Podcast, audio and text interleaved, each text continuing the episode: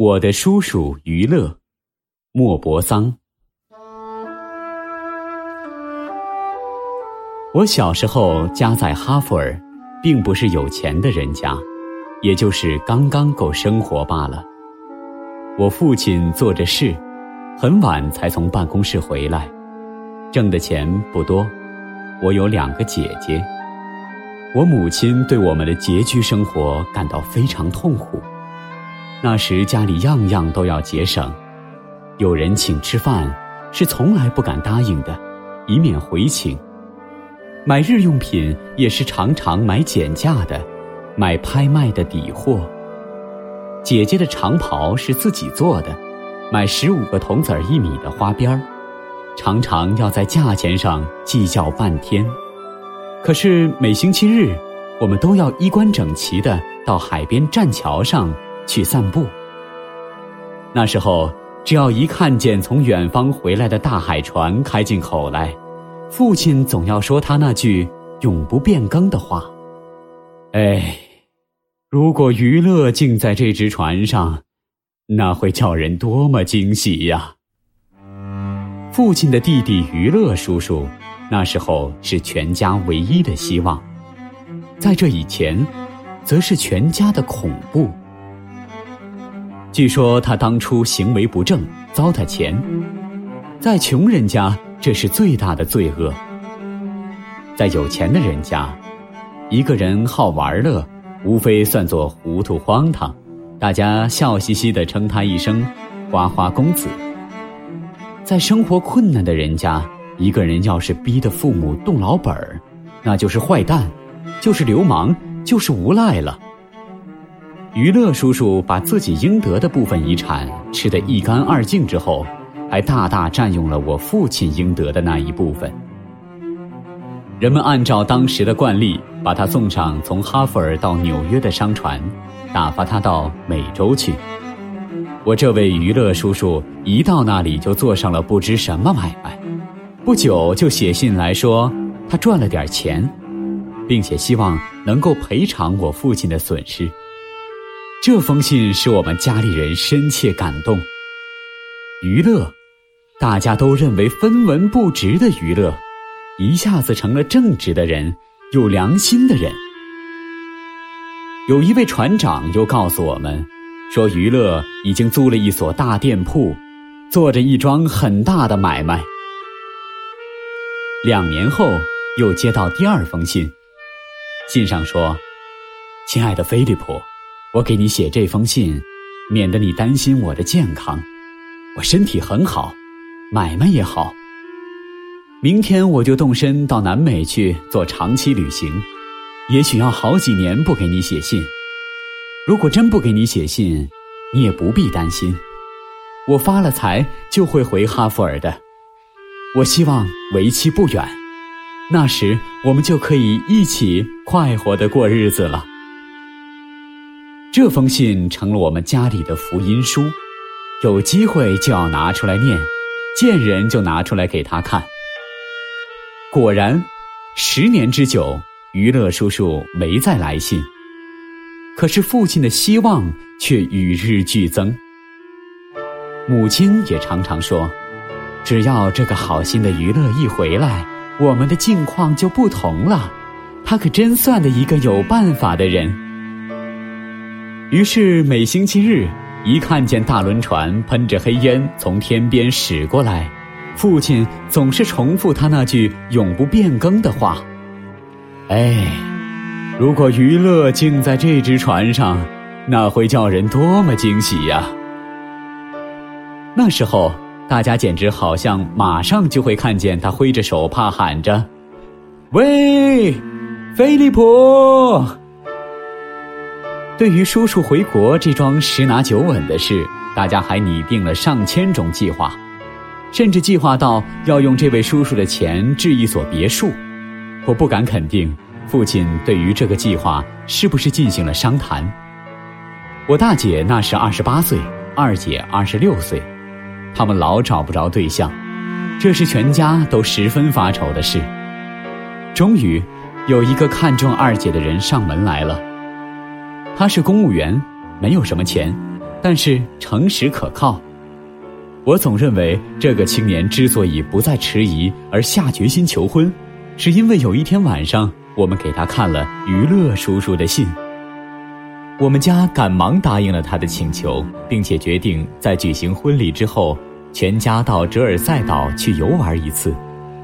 哲尔塞岛是穷人们最理想的游玩的地方。这个小岛是属英国管的，路并不远，乘小轮船渡过海便到了。因此，一个法国人只要航行两个小时，就可以到一个邻国看看这个国家的民族，并且研究一下这个不列颠国旗覆盖着的岛上的风俗习惯。哲尔塞的旅行成了我们的心事。成了我们时时刻刻的渴望和梦想。后来，我们终于动身了。我们上了轮船，离开栈桥，在一片平静的、好似绿色大理石桌面的海上驶向远处。正如那些不常旅行的人们一样，我们感到快活而骄傲。父亲忽然看见两位先生在请两位打扮很漂亮的太太吃牡蛎。一个衣服褴褛的年老水手拿小刀一下撬开牡蛎，递给两位先生，再由他们递给两位太太。他们的吃法很文雅，用一方小巧的手帕托着牡蛎，头稍向前伸，免得弄脏长袍，然后嘴很快的微微一动，就把汁水吸进去，立刻扔到海里。毫无疑义。父亲是被这种高贵的吃法打动了，走到我母亲和两个姐姐身边问：“你们要不要我请你们吃牡蛎？”母亲有点迟疑不决，她怕花钱，但是两个姐姐赞成。母亲于是很不痛快地说：“我怕伤胃，你只给孩子们买几个好了，可别太多，吃多了要生病的。”然后转过身对着我又说。至于罗斯福，他用不着吃这种东西，别把男孩子惯坏了。我只好留在母亲身边，觉得这种不同的待遇十分不公道。我一直盯着父亲，看他郑重其事的带着两个女儿和女婿向那个衣服褴褛的年老水手走去。我父亲突然好像不安起来，他向旁边走了几步。瞪着眼看了看挤在卖牡蛎的身边的女儿女婿，就赶紧向我们走来。他的脸色十分苍白，两只眼也跟寻常不一样。他低声对我母亲说：“真奇怪，这个卖牡蛎的怎么这样像娱乐？”母亲有点莫名其妙，就问：“哪个娱乐？”父亲说：“就就是我的弟弟呀。”如果我不知道他现在是在美洲，有很好的地位，我真会以为就是他哩。我母亲也怕起来了，吞吞吐吐的说：“你你疯了！既然你知道不是他，为什么这样胡说八道？”可是父亲还是放不下心，他说：“克莱丽丝，你去看看吧，最好还是你去把事情弄个清楚。”你亲眼去看看。母亲站起来去找他两个女儿，我也端详了一下那个人。他又老又脏，满脸皱纹，眼光始终不离开他手里干的活儿。母亲回来了，我看出他在哆嗦。他很快地说：“我想就是他，去跟船长打听一下吧，可要多加小心，别叫这个小子又回来吃咱们。”父亲赶紧走去，我这次可跟着他走了，心里异常紧张。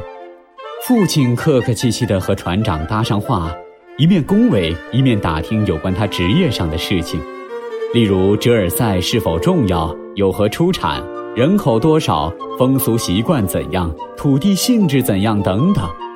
后来谈到我们搭乘的这只特快号，随即谈到全船的船员，最后。我父亲终于说：“您船上有一个卖牡蛎的，那个人倒很有趣。您知道点儿这个家伙的底细吗？”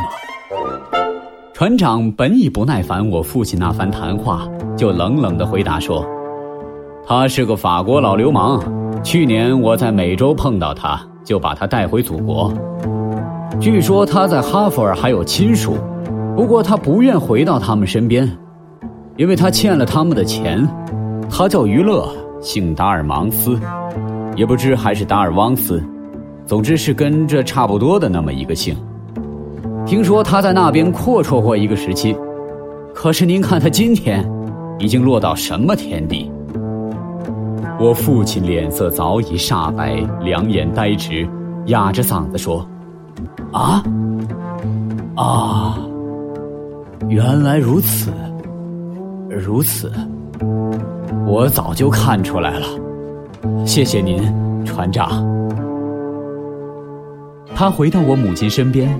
是那么神色张皇，母亲赶紧对他说：“你先坐下吧，别叫他们看出来。”他坐在长凳上，结结巴巴的说：“是他，真是他。”然后他就问：“咱们怎么办呢？”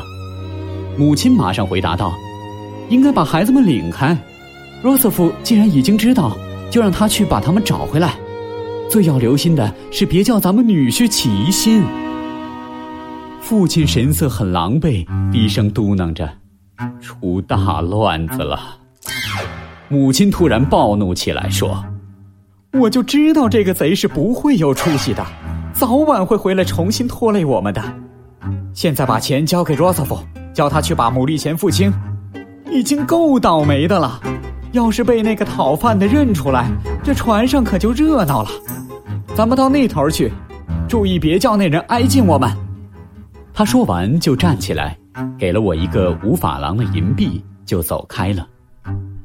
我问那个卖牡蛎的人：“应该付您多少钱，先生？”他回答道：“两法郎五十生丁。”我把五法郎的银币给了他，他找了钱。我看了看他的手，那是一只满是皱痕的水手的手。我又看了看他的脸。那是一张又老又穷苦的脸，满脸愁容，狼狈不堪。我心里默念道：“这是我的叔叔，父亲的弟弟，我的亲叔叔。”我给了他十个铜子儿的小费，他赶紧谢我：“上帝保佑您，我的年轻的先生。”等我把两法郎交给父亲，母亲诧异起来，就问。吃了三个法郎，这是不可能的。我说，我给了他十个铜子儿的小费。我母亲吓了一跳，直望着我说：“你简直是疯了，拿十个铜子儿给这个人，给这个流氓。”他没再往下说，因为父亲指着女婿对他使了个眼色。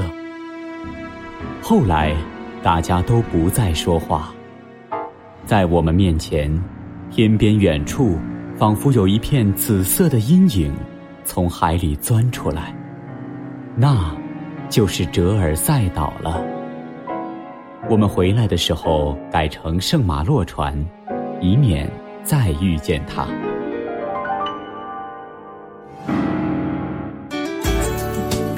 课文，请关注微信公众号“中国之声”。